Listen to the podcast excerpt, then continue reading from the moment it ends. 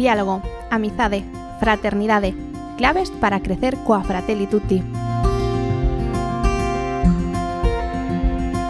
Benvido, benvida a este podcast creado pola Diocese de Tui Vigo sobre a Fratelli Tutti, a carta encíclica que o Papa Francisco publicou en outubro de 2020 para axudar a todo o povo de Deus a crecer en diálogo, amizade e fraternidade social.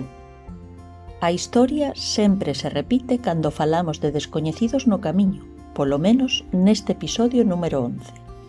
Colla a túa Fratelli Tutti, ponte cómodo, e deixa que as palabras do Papa Francisco nos puntos do 69 ao 71 transformen a túa vida.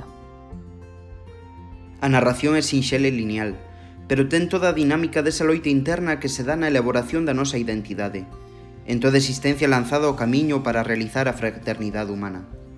Postos en camiño, chocámonos indefectiblemente co home ferido. Oxe hai cada vez máis feridos. É notable como as diferenzas dos personaxes do relato quedan totalmente transformadas ao confrontarse coa dolorosa manifestación do caído, do humillado. Xa non hai distinción entre habitante de Xudea e de Samaría. Simplemente hai dous tipos de persoas, as que se fan cargo da dor e as que pasan de largo as que se inclinan recoñecendo o caído e as que distraen a súa mirada e aceleran o paso. En efecto, as nosas múltiples máscaras, as nosas etiquetas e os nosos disfraces caen. É a hora da verdade. Inclinarémonos para tocar as feridas dos outros? Inclinarémonos para cargarnos o ombreiro uns a outros? Este é o desafío presente, o que non habemos de terlle medo.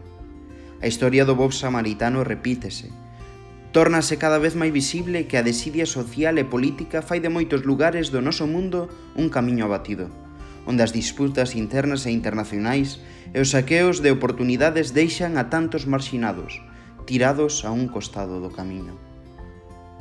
Diálogo, amizade, fraternidade, claves para crecer coa Fratelli Tutti. Ante a dor do mundo que nos arrodea e no que vivimos, Temos a diario dúas opcións. Ser vos samaritanos ou viaxantes que pasan de largo. Dous camiños. Implicarnos, recoñecendo o caído que viva carón de nós na nosa sociedade ou acelerar o paso e vivir na indiferencia. Xesús, na súa parábola, plantéxanos.